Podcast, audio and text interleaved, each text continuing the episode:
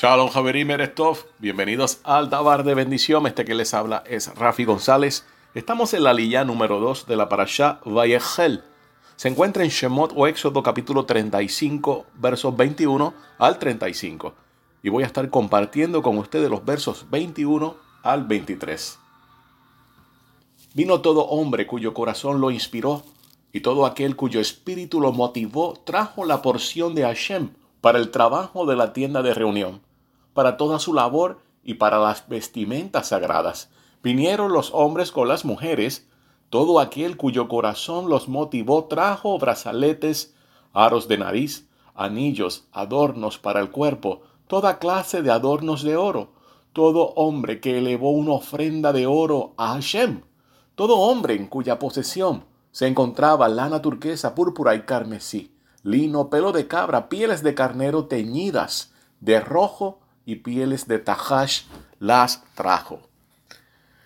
Este verso 21 estamos viendo cómo en hebreo dice Asher Nesaolivo, cuyo corazón lo inspiró. Y esta frase, cuyo corazón lo inspiró, tiene una gematría, un valor numérico de 896.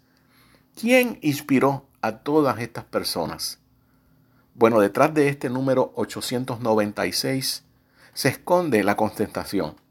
Esta frase también es la misma de Rey de los Rectos. Así que el Rey de los Rectos, Hashem Adonai Sebaot Baruchu, él es el que estaba motivando a todos y cada uno de estas personas, tanto hombres como mujeres, a hacer esta entrega. Y en las palabras del mismo Humash se dice que literalmente Hashem los elevó. Y esto se refiere a quienes llegaron a hacer trabajos de tejeduría, costura, construcción, etc. Debido al inferior estatus social de los israelitas en Egipto, donde no había una clase artesanal de estas características, pues los egipcios no les enseñaban oficios ni les permitían desarrollar sus talentos y destrezas. Se dio la circunstancia de que no había artesano entre los hijos de Israel. Sin embargo, sí había israelitas que, a pesar de no tener formación al respecto, de manera natural estaban dotados de ciertas destrezas.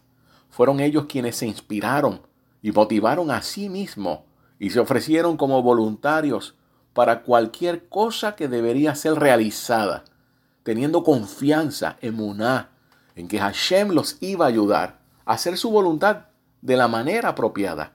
Y este también es un comentario del Rambam.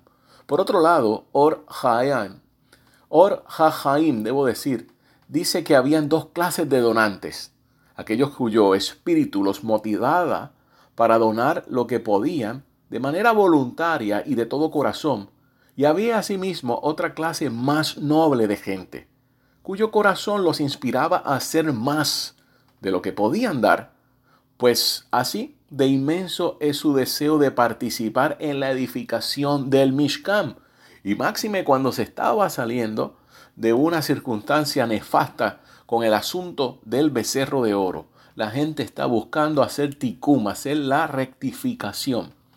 En relación con las mujeres, según el Rambam, esto implica que los hombres fueron secundarios a las mujeres en este esfuerzo. Importante porque aquí el mismo comentario rabínico está exaltando más a la mujer sobre el varón. Y esto se debió a que la joyería mencionada en este capítulo, sobre todo, fue la que usaban las mujeres y en tal sentido la Torá les rinde un tributo aquí. Ni bien oyeron que era necesario metales preciosos, de inmediato se quitaron sus joyas más preciadas y corrieron a ofrecérselas para el servicio de Todopoderoso.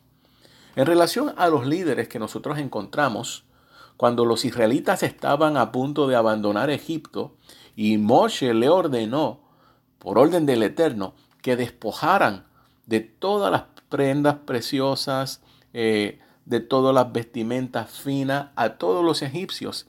Y el texto por allá dice en principio de Shemot que salieron todos los hijos de Israel en un escuadrón con joyas y con armamento.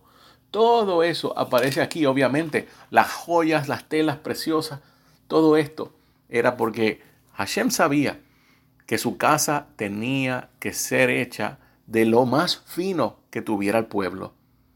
Por eso el Eterno motivó y sucedió que estos líderes solicitaron estas piedras preciosas, las que ahora estaban entregando.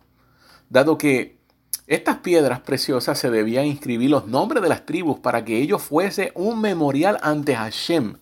Y era natural que los líderes fuesen quienes deseasen aportarlas para sus respectivas tribus. Por lo demás, cabe destacar como algo bastante extraordinario que después de tantos meses en el desierto aún tenían aceite de buena calidad para la menorá. Y esto es según el rabino Ibn Ezra. También Rashi, debo decir, cita al rabí Natán en Bamidbar, Rabá 12:16, quien hace notar que el vocablo Nesiim, Nesiim significa líderes. Está escrito en las dos letras Yod, que normalmente deberían llevar Nesiim. Esta forma defectuosa de escribir su título denota una crítica implícita a estos por no haber llevado sus contribuciones, sino hasta que todos los demás habían sido ya donados, aunque fue con buena intención debido a que asumieron que las contribuciones generales no serían suficientes y esperaron a ver qué es lo que faltaría. De todas maneras, la respuesta general fue tan entusiasta que virtualmente no dejó cabida a que los líderes contribuyesen nada. Así, debido a que fueron básicamente indolentes al no acudir de inmediato la, la Torá. Está escribiendo sus títulos de manera defectuosa, pues si hubiesen tenido tanto fervor para el Mishkan como la gente ordinaria, se hubieran sumado entonces a este acto generoso, a este esfuerzo colectivo, sin dilación alguna. Y esto es una crítica que tanto aquí aparece en la gramática pero es básicamente una advertencia para todos y cada una de las personas que ocupan una posición de liderato dentro del pueblo de Israel. Que ellos mismos sean el ejemplo, que cuando se pida algo, ellos sean los primeros que salgan hacia adelante a entregarlo y no que se queden en la parte de atrás, esperando que el pueblo lleve y se pudiera interpretar de que, ok, ahora me toca a mí. Ese exactamente es lo que Hashem no quiere de ninguno de los líderes de Israel. Javerim, esperando que puedan disfrutar de esta noche que el Eterno nos ha dado. Shalom.